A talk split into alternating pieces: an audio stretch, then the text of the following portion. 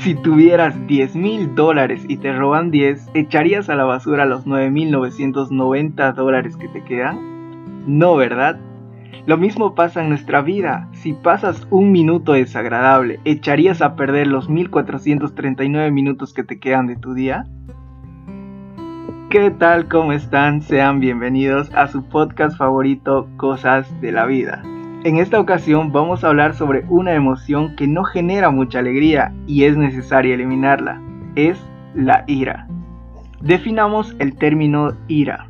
Es una emoción, una fuerte sensación de molestia o disgusto que se refiere a una reacción inmovilizante. Una reacción que se experimenta cuando nos falla algo que esperábamos o sucede algo que no es de nuestro agrado, que puede tomar la forma de rabia, hostilidad, de agresión contra alguien o incluso de silencio amenazante. Para tomar conciencia de esta emoción muy peligrosa, hablemos primeramente de los efectos que genera la ira en nuestro cuerpo u organismo repercute directamente en el funcionamiento de nuestro corazón y el aspecto facial. Aumenta la presión sanguínea, lo que con el tiempo puede provocar un deterioro en las arterias. Se eleva el pulso cardíaco y se genera taquicardia. Aumenta la producción de sustancias químicas como la adrenalina, lo que altera el equilibrio natural del cuerpo. Se desequilibra el sistema inmunológico. Se provocan contracturas, dolores musculares y jaquecas. Aumenta el riesgo de padecer algunas enfermedades como gastritis, colitis y dermatitis. Estéticamente la ira puede formar o reflejar un rostro cansado o enfadado y acelerar el envejecimiento. Socialmente puede ocasionar el rechazo de otras personas y fallas en la comunicación. En lo laboral puede ocasionar un ambiente desagradable y pesado. En lo familiar puede ocasionar incluso la destrucción del hogar. Probablemente tú y yo hayamos crecido creyendo que no podemos controlar nuestras propias emociones, que la ira, el miedo,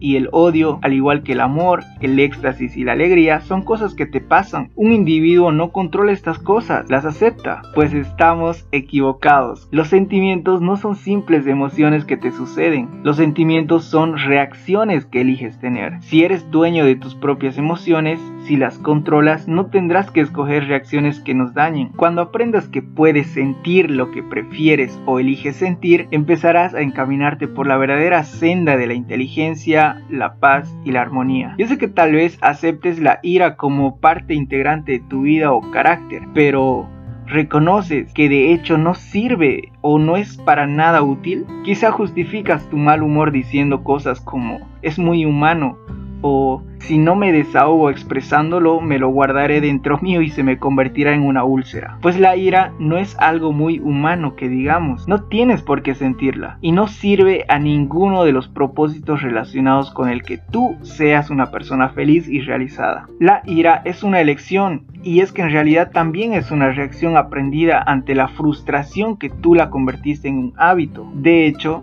la ira es una forma de locura. Se es un loco cuando no se puede controlar el propio comportamiento. Así pues, cuando estás enfadado y pierdes el control, sufres de una locura temporal. La ira no tiene retribuciones ni compensaciones psicológicas. Tal como la definimos aquí, la ira es debilitante. Físicamente puede producir hipertensión, úlceras, urticaria, palpitaciones cardíacas, insomnio, cansancio e incluso enfermedades cardíacas. Psicológicamente, la ira acaba con las relaciones afectivas, interfiere con la comunicación, conduce a la culpabilidad y la depresión y en general interfiere con tu vida. Quizás te sientas escéptico ante esto, puesto que siempre has oído decir que es más sano expresar la ira que guardarla embotellada dentro de ti.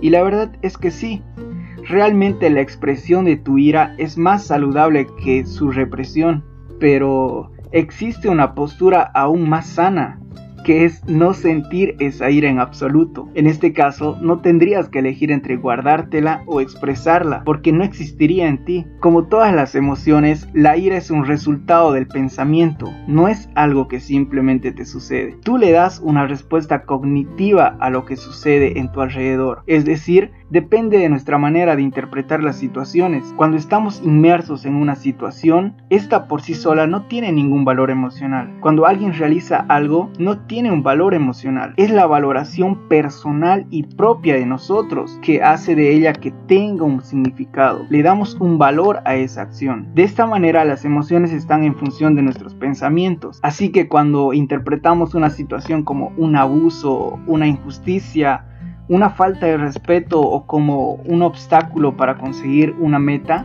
decidimos sentir ira. Y es que la ira te resta facultades cognitivas. Personalmente, si hay una emergencia, yo preferiría que esté a mi lado alguien sereno que alguien invadido por la ira, porque este último no podrá aplicar bien su razonamiento lógico. No olvides que nuestros pensamientos se convierten en palabras, nuestras palabras se convierten en acciones, nuestras acciones se convierten en hábitos y nuestros hábitos forman nuestro carácter y nuestro carácter determina nuestro destino. Al tener una buena opinión de ti mismo y negarte a que las acciones de otras personas te dañen, estarás demostrando que te valoras más que nada y no se trata de ego. No olvides que las personas hacen cosas y nosotros elegimos si nos afectan o no. Cada vez que eliges enfadarte debido al comportamiento de otra persona, le estás privando de su derecho de ser lo que ella escoja. En realidad dentro de tu cabeza está la frase neurótica, ¿por qué no eres más parecido a mí? pero la verdad es que los demás no serán nunca como tú quieres que sean. Gran parte del tiempo las cosas y la gente serán distintas a lo que tú quisieras que fueran. Así es el mundo y la posibilidad de cambiarlo es nula, de modo que cada vez que optas por la ira cuando te enfadas con alguien o con algo que no te gusta, optas a la vez por dejarte herir e inmovilizar de alguna manera por culpa de la realidad. Ahora bien, eso es una tontería, molestarte por cosas que nunca van a cambiar. En vez de escoger la ira, puedes empezar a pensar en los demás como en seres que tienen derecho a ser diferentes a lo que tú quisieras que fueran. Puede que no te guste que así sea, pero no tienes por qué enfadarte por ello. La ira solo alentará a seguir siendo como son y te provocará todas las tensiones físicas y las torturas mentales que describimos antes. La elección está realmente en tus manos. La ira o un nuevo enfoque que te ayude a eliminar la necesidad de la ira. La ira se entromete en nuestro camino, no es beneficiosa para nada. La ira es un medio que sirve para usar elementos externos a ti a fin de explicar cómo te sientes. Olvídate de los demás. Haz por tu cuenta tus propias elecciones y no permitas que éstas estén empañadas por la ira. Recuerda que 13 mil millones de células o neuronas que tenemos en el cerebro están dispuestas a trabajar por ti y hacer lo que te propongas y sentir lo que deseas sentir. O decides que trabajen para eliminar la ira y formar un carácter que te dará una mejor calidad de vida, o dejas que la mayoría sigan sin trabajar por ti y seguir inmovilizado por la ira. En fin, llegamos al final del podcast. No te olvides seguirnos en nuestras redes sociales YouTube, Google y Spotify. Y nos vemos en un próximo capítulo.